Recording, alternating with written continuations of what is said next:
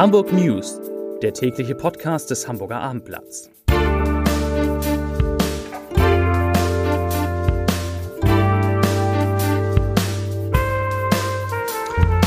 Moin, mein Name ist Lars Heider und heute geht es um den Widerstand gegen den 14-Jährigen, der die Hamburger Polizei in Atem hält. Weitere Themen. Die Anzeichen, dass der Amoklauf in Alsterdorf hätte verhindert werden können, mehren sich. Die A7 steht schon wieder unter Wasser und in der Innenstadt werden am Wochenende Pflanzen verschenkt. Dazu gleich mehr. Zunächst aber wie immer die Top 3, die drei meistgelesenen Themen und Texte auf abendblatt.de. Auf Platz 3 Aufruhr in Seniorenheim. Bewohnern droht satte Preiserhöhung. Auf Platz 2 Hamburgerin baut Unfall an der Ostsee mit 3 Promille am Steuer. Und auf Platz 1 Unwetter in Hamburg. Das waren die Folgen. Und das waren die Top 3 auf abendblatt.de. In dem Fall des als extrem gefährlich geltenden 14-Jährigen, der in der Einrichtung des Kinder- und Jugendnotdienstes Hamburg an der Feuerwerkstraße untergebracht ist, machen jetzt Eltern aus der Umgebung mobil, denn sie haben Angst um ihre Kinder. Wir haben mit einer Mutter, die sich selbst als besorgte Mutter bezeichnet, gesprochen. Wir nennen sie hier mal Inga L. und sie sagt, ich zitiere, was mich fassungslos macht, ist, dass sich in dem Fall offensichtlich niemand zuständig für eine gesicherte Unterbringung des Jungen fühlt. Zitat Ende. Unmöglich findet Inge Ellis auch, dass von den Behörden niemand die Anwohner über die spezielle Situation informiert habe, denn in der Gegend rund um den Alsterdorfer Markt, wo der 14-Jährige sich oft aufhält, lebten sehr viele Menschen mit Kindern, es gebe Schulen und Kitas.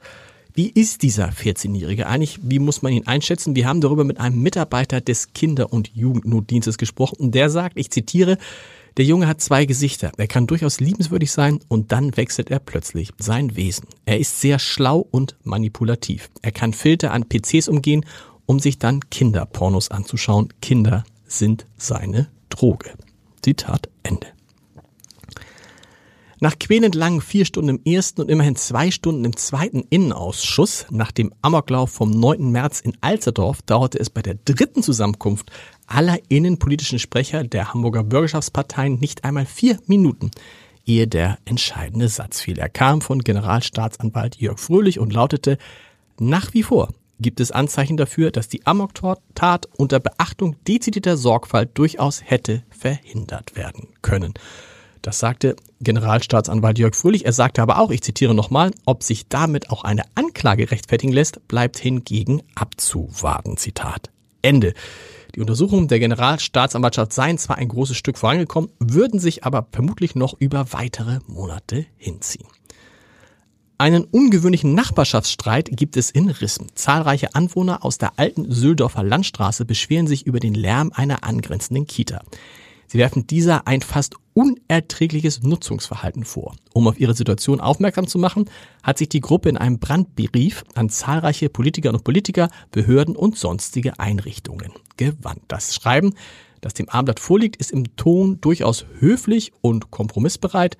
Doch die Vorwürfe gegen den Kita-Betreiber, die KMK Kinderzimmer GmbH und Co. KG, wiegen schwer. Nach Darstellung der Unterzeichner wurden bislang sämtliche ihrer Gesprächsangebote um einen, wie es heißt, für beide Seiten respektablen Umgang zu erzielen, beziehungsweise auf Rücksichtnahme gegenüber den vorwiegend erkrankten und älteren Menschen im Hause hinzuwirken, von der Kita-Leitung nicht angenommen. Das könnte sich jetzt ändern, denn Daniel Grimm, Geschäftsführer von KMK Kinderzimmer, signalisiert Gesprächsbereitschaft. Und er sagt, ich zitiere, Natürlich sind Kinder beim Spielen im Außenbereich auch mal etwas lauter und lassen ihrer Lebensfreude freien Lauf. Aber natürlich nehmen wir dabei auch Rücksicht auf die Belange unserer Nachbarn. Zitat Ende.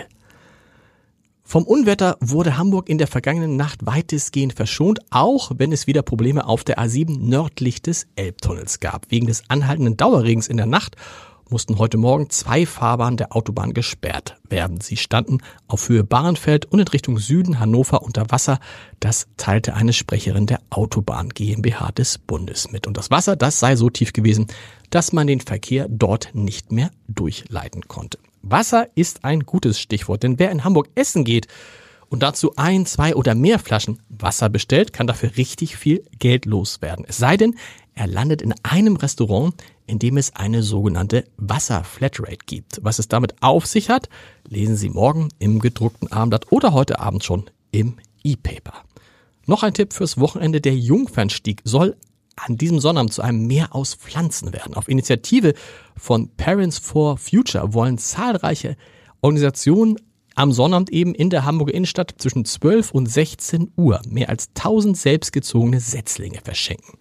Die Klimaschutzgruppen wollen zeigen, dass Klimaschutz das Leben bereichert. So heißt es. Die Geschenkaktion steht unter dem Motto, eine andere Welt ist möglich. Die Teilnehmerinnen und Teilnehmer werden die Setzlinge vor Ort in umgenutzte Tetrapacks und andere Gefäße einpflanzen. Bei der anschließenden Demo durch die Mönckebergstraße in Richtung Hauptbahnhof und zurück zum Ausgangspunkt verschenken die Aktivisten die Gewächse dann.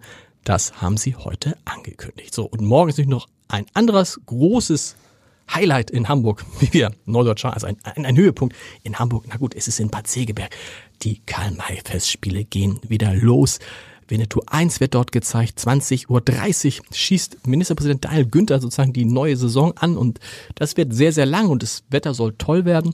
Und wenn Sie wissen wollen, was Winnetou über die Karl-May-Spiele denkt und wie er sich darauf vorbereitet hat, dann hören Sie doch noch einmal in den Podcast rein mit Alexander Klavs, dem Darsteller von Winnetou, in diesem, im vergangenen Jahr und wahrscheinlich auch in den nächsten zehn Jahren, lohnt sich unter www.abendblatt.de slash Podcast oder slash Entscheider. Ich wünsche Ihnen ein schönes sonniges Wochenende. Der Regen ist schon wieder vorbei anscheinend und wir hören uns dann am Montag wieder um 18 Uhr.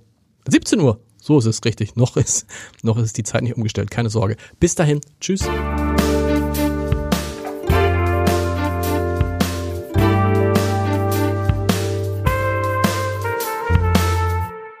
Weitere Podcasts vom Hamburger Abendblatt finden Sie auf abendblatt.de slash podcast.